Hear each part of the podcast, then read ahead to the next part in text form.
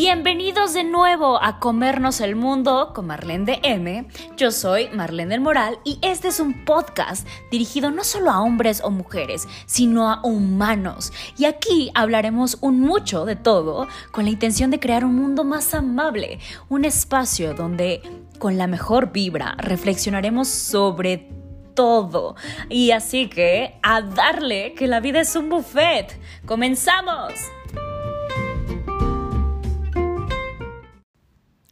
Pues lo prometido es deuda y hoy vamos a hablar sobre esta figura con la que muchos tuvimos, tenemos o espero que no tengas en el futuro problemas y es la figura de papá. Este hombre que puede que haya estado en tu vida o que no haya estado en tu vida tan presente, pero vaya que de alguna u otra forma estuvo presente. ¿Y a qué me refiero con que estuvo presente? Acá, no sé tú dónde me estás escuchando, pero sobre todo en México y en Latinoamérica y también en Estados Unidos de una manera distinta, ¿no? Con esto de mi pipa, mi papá, mi pipa, mi papá salió por cigarros y nunca regresó, ¿no? En México y en Latinoamérica tenemos también esa misma historia. Y lo equivalente es pues la mamá luchona, ¿no? Que sacó adelante a la familia completa, ¿no? Uno, dos, tres, varios hijos. Y el papá no estuvo, ¿no? Este papá que desde esta historia o desde esta versión es el papá que abandona. Esa palabra a mí me parece como muy fuerte, ¿no? O sea, abandona.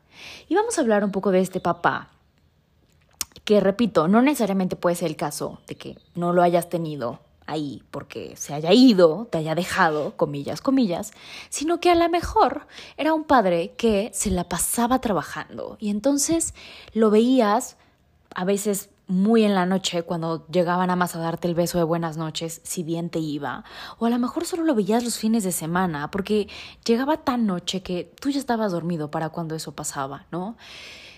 Oh, em, pues no sé, puede haber un montón de historias desde la cual tú puedas como sentir, vivir. Ya me contarás cuál es la tuya en particular, si eso quieres. Pero esta figura de papá, ¿no? Y con este crecimiento que te digo que, que pudiste haber tenido y con esta historia personal con la que te pudiste haber desarrollado con papá, pues no nos deja como un buen sabor de boca, ¿no? En general. No quiero decir que todos los papás sean así, sino al contrario. Creo que, como te hablaba en el video del reto de la semana, en la semana de el famoso Día del Padre, ¿no? Que es una figura que que se nos ha ido robando y que se nos robó mucho tiempo, que estamos tratando de recuperar, y eso es todo el sentido de este podcast, que pensemos un poco cómo el patriarcado, el machismo y todos los constructos sociales que hemos hecho con respecto a, a ser hombre nos ha quitado. Y es que si pensamos, ¿qué es lo que significa ser hombre? ¿No? Ser hombre significa no ser mujer, ¿no? Obviamente, Marlene, o sea, obvio, ¿no? Ser hombre significa ser fuerte, ser viril, ser capaz, ser potente, ¿no? Eso es lo que nos dice todo este sistema patriarcal.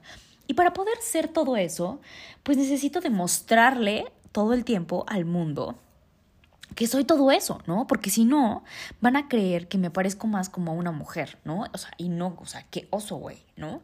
Entonces, en este esquema de la masculinidad, bastante tóxico, pues los hombres tienen que estar todo el tiempo trabajando para demostrarle a otros hombres Bastante gay el asunto, ¿no?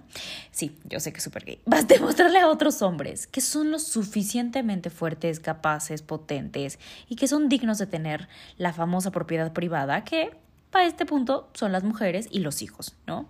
que pueden mantener a una familia, ¿no? Este, sí, señor Godínez. Y entonces, para hacer todo esto de poder mantener esta familia, pues se la pasa trabajando, ¿no? Trabajando rompiéndose el lomo. Por ahí un tío decía, trabajo como negro para mantener a mi güera, ¿no? Y a mí se me hacía siempre súper fuerte, ¿no? Entre clasista, racista y un montón de cosas, pero también hablaba mucho de esta idea de del esfuerzo que tiene que hacer este hombre y de, de, tener que estar, ¿no? Fuera de casa trabajando. Por ahí, no sé tú, pero mi abuelito, yo me acuerdo que él decía que, que cuando mi abuelita trabajaba era para él como una ofensa, ¿no? Porque significaba que él no era como lo suficientemente capaz de mantener a una familia. Y con el tiempo, ¿no? Con muchos años de trabajo emocional, pues aceptó que mi abuelita trabajara ahí. Les iba bastante bien, pero eso fue todo un logro, ¿no? Para su edad, para sus años. Piensa que eso fue hace como eh, unos 60 años, ¿no? Pero para muchos hombres, probablemente tus papás, ¿no? O tú, sigas pensando, sigan pensando de la misma manera, que una mujer tiene que quedarse en casa y que el hombre es el que tiene que salir a trabajar, ¿no? El hombre está hecho para estar en la vida pública, mientras que la mujer está hecha para estar en la vida privada, ¿no? Resolviendo y cuidando a los niños. Y si entonces yo me la paso trabajando como hombre, ¿no? Con el estrés que eso significa, con la idea y con todas las presiones que puede haber dentro del trabajo, que sabemos que son muchas. De hecho, ahorita me acordé que en España hace bastantes años, unos que será unos 10, hubo una crisis económica muy fuerte y hubo mucho desempleo. Y hay una película muy hermosa que se llama, bueno, no es nada hermosa, la verdad, o sea, me pasé con ese comentario, o sea, estaba terrible, la verdad, esas películas que tú ves y no puedes aguantarla, o sea, quieres llorar todo el tiempo y, vomitar, o sea, está muy fuerte, no, no es nada bonita, pero este habla un tema muy importante de violencia, que se llama Te regalo mis ojos, ¿no? Y este hombre se queda sin, sin trabajo y habla de toda la crisis y, y cómo eso desemboca también en un tipo de violencia muy fuerte contra su esposa. No estoy diciendo que lo justifique para nada, pero creo que también habla de todos los suicidios y toda la violencia que puede, el alcoholismo y todos estos mecanismos que puede ocupar eh, el hombre principalmente como para tratar de, de, refugiarse, ¿no? De tratar de como eh, resanar un poco la masculinidad que cree que, que ha perdido cuando pierde un trabajo, ¿no? Pero entonces, bueno, entonces papá se va a trabajar, está todo el tiempo trabajando y mamá se queda en casa. Y no solo eso, si pensamos mucho, ¿no? Un, no un poco, sino un mucho con respecto a estas ideas de la, de la paternidad, pensemos que pues desde el baby shower, ¿no? Todos estos rituales que tenemos de los baby shower y entonces, no, no, no, este es, un, este es una fiesta de, para, para mujeres, o sea, aquí no hay hombres, ¿no? Y entonces el papá dice, pero ¿por qué, no? O sea, si yo también soy el papá, ¿no? Tal vez tú seas ese tipo de papás, espero que sí, pero muchos años, todos los rituales que tenemos del baby shower, de las idas a las juntas de la escuela, de quién es quien cocina en casa, este, de quién es quien da los consejos y, y, las escuchas en casa, ¿no?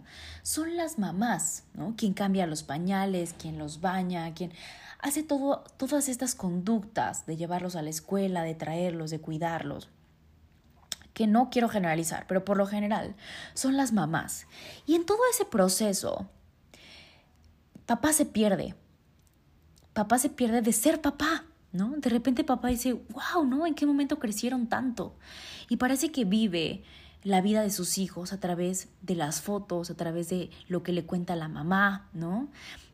esta típica frase de, vas a ver cuando llegue tu papá, ¿no? Y entonces era como, ya llegaba el papá y papá era como, pues ahora qué hiciste, ¿no? Y pues a veces no entendía ni qué onda. Y la mamá, pues ahí como que tenía que medio contarle el rollo al papá. Y el papá muchas veces solo llegaba a regañar, ¿no? Ni siquiera teniendo idea de lo que realmente había pasado, muchas veces ni siquiera preguntando. A veces la mamá exageraba o lo que sea, ¿no? O a veces no.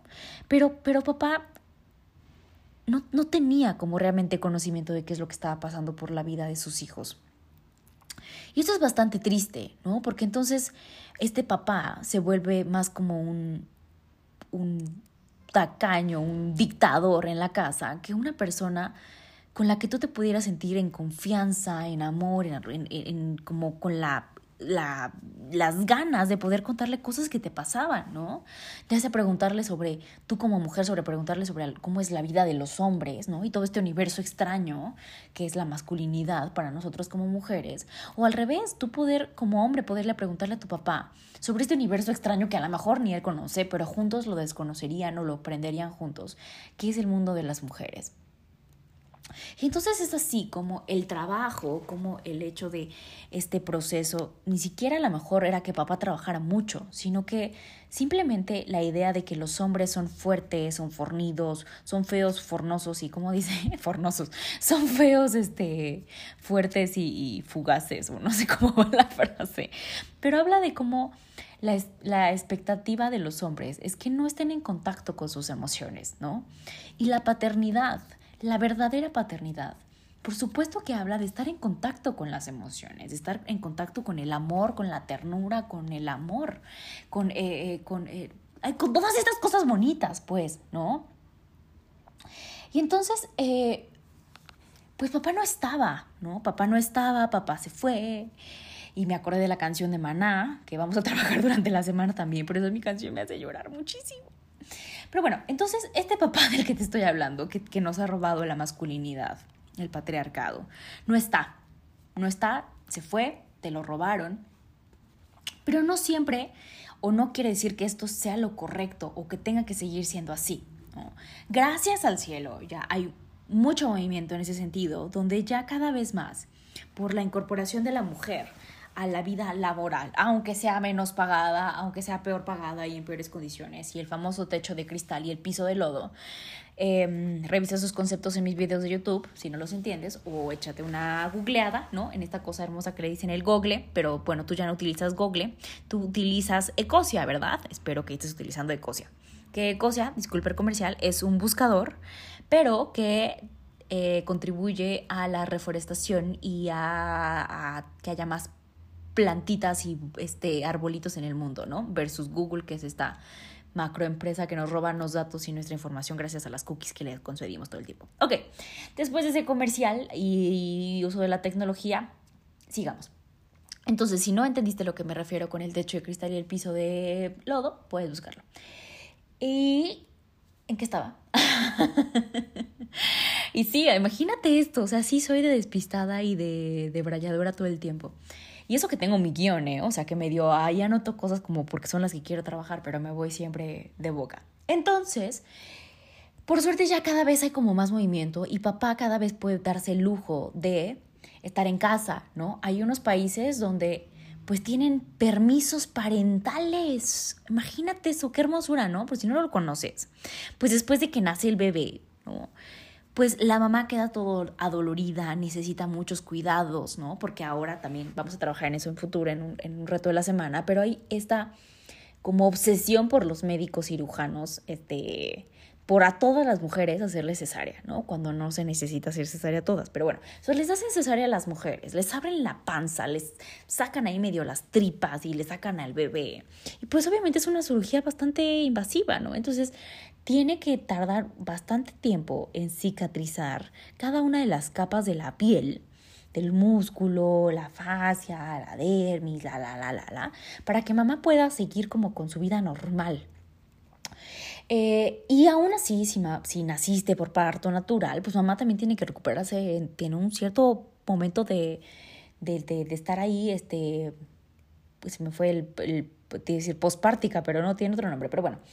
Y papá necesita estar ahí, ¿no? Y no solo necesita estar ahí, sino que papá debería, tendría que por esto de la oxitocina de la cual ya te he hablado, que es la hormona de el apego, de la emoción, del cariño, del amor, querría estar con su hijo. Entonces imagínate esto, o sea, chécate esto, si papá no carga a su hijo, si papá no está en contacto con su hijo, si no, papá no le da el besito de las buenas noches, si papá no le lee el cuento, que te acuerdas que ya trabajamos en el reto de la lectura, la importancia de leer en voz alta, y ya te conté en este video de YouTube sobre la importancia de leerle en voz alta a tus hijos y del contacto con ellos. O sea, ¿cómo va a desarrollar amor por estos hijos? ¿No? No, o sea, no es como que existe también este instinto paterno. O sea, no, papá también se le hace, ¿no? Ahora, hablando de papás, ahorita me acordé y podemos pensar, ¿qué onda con los papás? ¿No? Los papás, las familias, donde son dos hombres, los papás homosexuales. Entonces, ahí tú dirías, a lo mejor los dos son papás o los dos son papás y mamás. Qué interesante, ¿verdad? Pero bueno, ya hablaremos de eso más adelante. Pero solamente para que tuvieras en cuenta esto, que habla del apego, del deseo de tener hijos, de las ganas de, ¿no? Yo he conocido muchos hombres bueno, no muchos, algunos hombres, entre ellos mi ex esposo, que decía, yo nací para ser papá. O sea, de verdad, yo tengo todo este amor y todas estas ganas y el amor para dárselo a un hijo. Y si pensamos en esto de la función paterna y todo lo que significa ser papá, Como ya te he explicado en los videos del canal de YouTube, que si no los has visto puedes revisarlos, donde te hablo específicamente de cuál es la relación que se establece y lo que se aprende entre relación padre, eh, hijo, padre, hija. Aprendemos de papá cómo queremos ser como papás. ¿Qué papá queremos elegirle a nuestros hijos también como mujeres? Entonces, esto puede que te genere como dos funciones, ¿no? O dos, dos vías. Una vía es que tú digas, yo quiero ser exactamente como mi papá, aunque eso sea algo muy doloroso y que te haya causado mucho daño, de manera inconsciente. O también puede que digas, mi papá fue un hijo de su requete chinita y por lo tanto no quiero ser como ese papá. Yo sí quiero ser un papá cercano, yo sí quiero ser un papá en contacto con mis emociones y poder brindarle todo eso a mis hijos, a mis hijas. Muchos hombres despiertan realmente su lado sensible cuando tienen una hija, porque entonces se dan cuenta cómo han sido ellos como hombres y también se dan cuenta de lo que están generando en el mundo a través de su masculinidad, ¿no? Entonces, esta semana, al escuchar este podcast, te pido que también pienses en que si tú tienes ya el placer, la dicha, el gusto o el disgusto de ser papá, que pienses qué tipo de papá eres y si es el tipo de papá que te gustaría ser, que a ti te hubiera gustado tener, ¿no? ¿Cómo es esa relación que tienes con tu hijo, tu hija, ¿no? La, y la princesita de papá, que muchas veces terminas celando y que le terminas impidiendo la posibilidad de, eh, o, brindándole la posibilidad de que, de que elija a un buen a un buen esposo, ¿no? Porque la celas tanto que la sobreproteges, ¿no? pero al mismo tiempo también la ves como parte de tu propiedad. Pero bueno, esto te lo explico muy, muy, muy a detalle en los videos, te digo, de la relación padre-hijo, padre-hija. Eh, pero creo que también tenemos que pensar en que en esto de que los, nos roban de repente o mucho a nuestros padres, que también puede que hayamos tenido alguna figura paterna. ¿Qué es una figura paterna o qué es una función paterna? A veces pensamos que el padre es aquel padre que engendra, ¿no? Y ese es un tipo de padre, el padre biológico. Así como hablamos en el video de, de la madre, ¿no? Y que hay diferentes tipos de madre, dependiendo si es la madre que es la madre genética, la madre que engendra, la madre este, que desea, ¿no? Así puede que tengas pues, diferentes tipos de padre, ¿no? El padre que quiere que nazcas, el padre eh, que prestó como ahí sus, este, código genético y se lo pasó a tu mamá en un rato de calentura o dos ratos de calentura o 15 minutos, ¿no? O menos. Este, ya cada quien sabrá cómo, no queremos saber sobre esas cosas en realidad. Pero bueno, eh, ya me imaginé así a nuestros papás cogiendo. Eso es algo que nunca nadie quiere saber, ¿no? O pensar o imaginar. ¡Ah! Mis papás cogiendo. ¡Ah!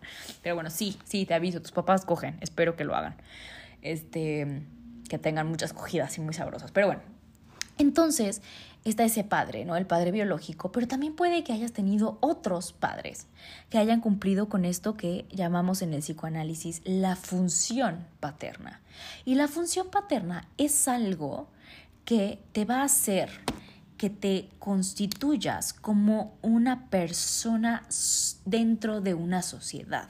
La función paterna es cuando se instauran en tu pensamiento, en tu mente, la idea de que existe una ley, una autoridad, de que no puedes ir por la vida, ah, va pasando un avión, de que no puedes ir por la vida haciendo lo que se te dé la gana, de que hay una autoridad y que tienes que cumplir ciertas leyes, ciertos deberes sociales. La primera forma o lo, lo primero que nos constituye como parte de la ley paterna es el lenguaje. ¿Por qué? Porque el lenguaje estructura tu cabeza y te dice esto es lo que sí, esto es lo que no. Y a través de ese lenguaje se van a ir pudiendo aprender y aprender diferentes eh, reglas y reglamentaciones. Esta, esta función paterna también lo que hace es que te, em, te da la bienvenida, por decirlo así. Te, te, sí, te da la bienvenida al mundo, ¿no? al mundo de la separación. Piensa que cuando tú naces, tú no registras más que la primera persona con la que estás teniendo contacto, ¿no? Desde el vientre tú solamente estabas en contacto con tu madre, hombre o mujer. Y los primeros meses de vida tú solamente puedes registrar que eso existe. En tu fantasía solamente estás tú y tu mamá. Y ni siquiera sabes que es una mamá mujer. O sea, no existe ni siquiera esa separación. Tú ni siquiera te sabes hombre o mujer. O sea, no te sabes nada. ¿No? Solamente piensas que eres tú en este maravilloso mundo donde imagínate que estabas en el vientre de tu mamá y tenías un cordón umbilical que te daba comida, oxígeno y, todo, y sangre y todo lo que necesitabas a placer, ¿no? O sea, tenías frío, pues, pues te mostrabas incómodo y mamá entonces se tapaba y ya, ¿no? Y entonces tú crees que cuando sales del vientre sigue siendo más o menos la misma cosa, mentalmente hablando. Hasta que eh, poco a poco te vas dando cuenta de que existen otras personas en el mundo y en el universo y que mamá no es tuya, ¿no? Mamá no es como que cada vez que tú la necesites va a estar ahí, ¿no? Mamá en algún momento te va a dejar llorando un rato, mamá en algún momento pues va a tener que ir a trabajar, mamá en algún momento pues se va a ir al baño, ¿no? O sea, porque por si no te acuerdas, como ya lo vimos en el reto la mamá, la mamá también tiene una vida, ¿no? La mamá también caga, la mamá también se baña, o sea, la mamá también existe como un ser y un ente diferente a ti, por si no te ha quedado claro como adulto, ¿no? Y quien te deja saber eso es papá. Papá funciona como este otro, como este, esta alteridad que te dice que crees chiquitito, chiquitita, que tu mamá no es tu mamá, tu mamá es mi esposa. Y eso se instaura mentalmente como una separación entre tu mamá y tú, que si no se hace bien, pues te quedas englobado en esta vida de mamá, ¿no? Y entonces por ahí podemos pensar que hay muchos hombres que tienen este conflicto, ¿no?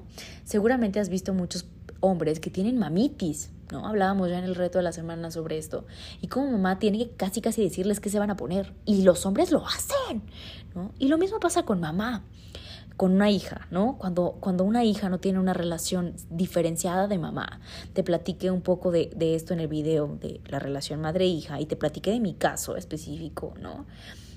Donde, donde mamá no entiende muy bien que la hija, el hijo, tiene una vida aparte, ¿no?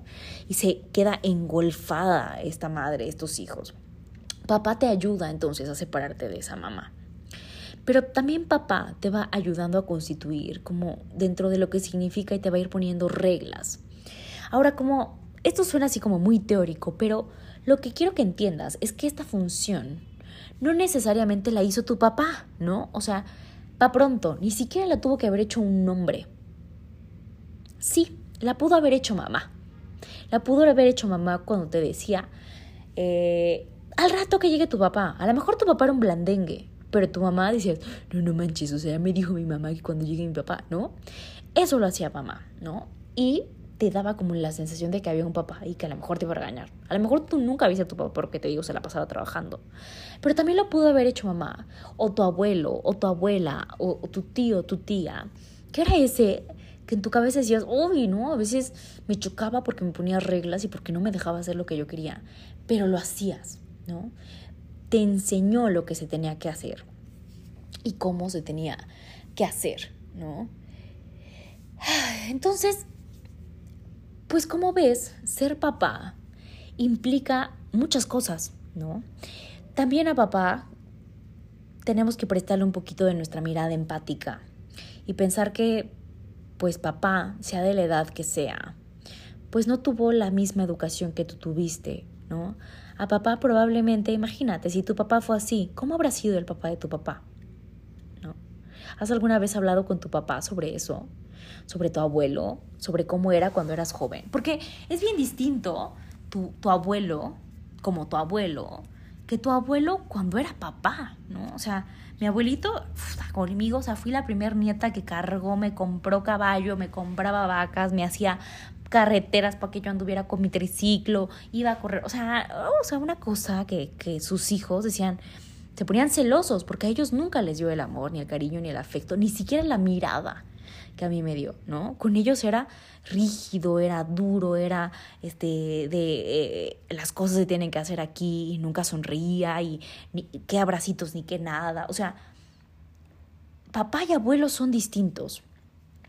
Funcionaron distintos, ¿no? Ojalá no hubieran sido distintos. Pero pero ese papá que tú tienes no llegó a ese lugar, ¿no? Obscuro, triste, a lo mejor un tanto amargado, o, a lo mejor muy feliz, solo porque sí, Llegó ahí porque aprendió a ser así. Entonces creo que yo te he platicado un poco de mi papá y si no lo sabes te lo vuelvo a contar brevemente. Mi papá nunca se casó con mi mamá, yo tengo tres medio hermanos y los cuatro, los cuatro hijos somos hijos todos de diferente mamá.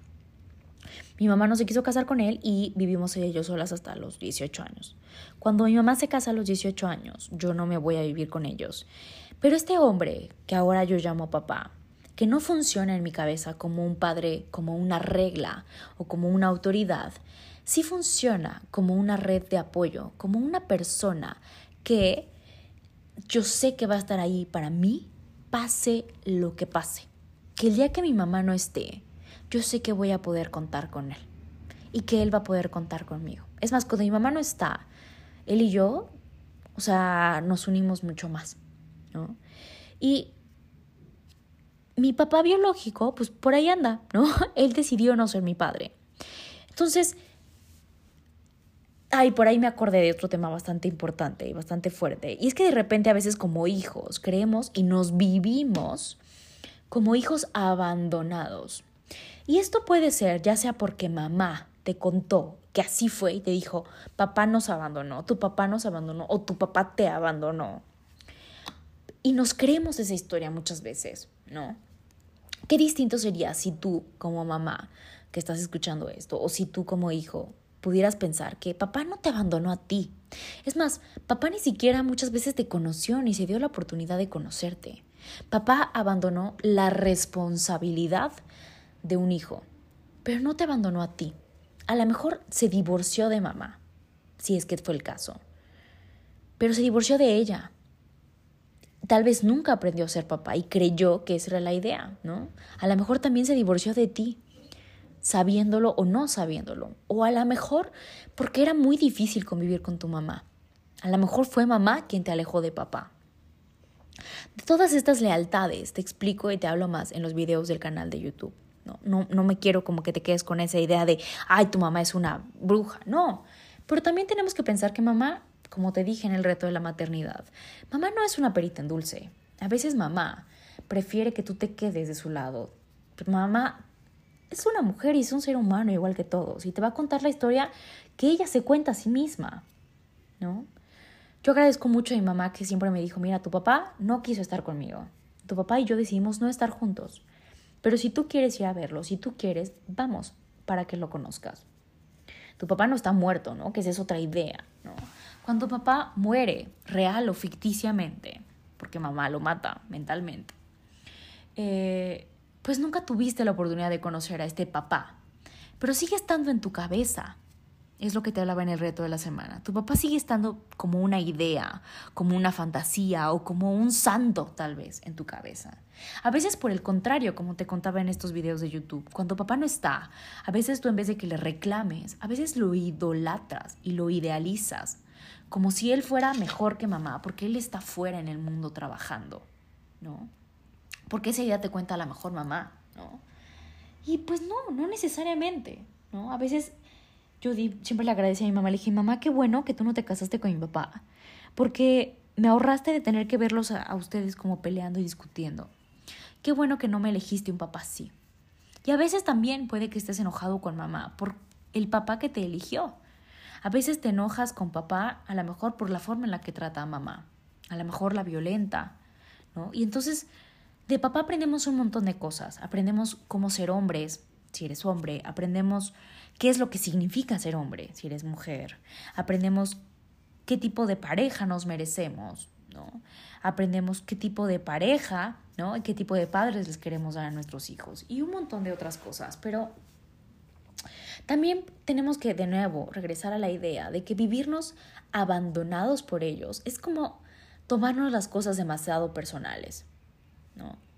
Esta idea de papá me abandonó es, es una idea que es un tanto irreal, ¿no? Te digo principalmente porque pues papá a lo mejor ni te conoció, entonces no te abandonó a ti, abandonó la responsabilidad, que pues sí es un paquetote ser padre, no lo podemos negar.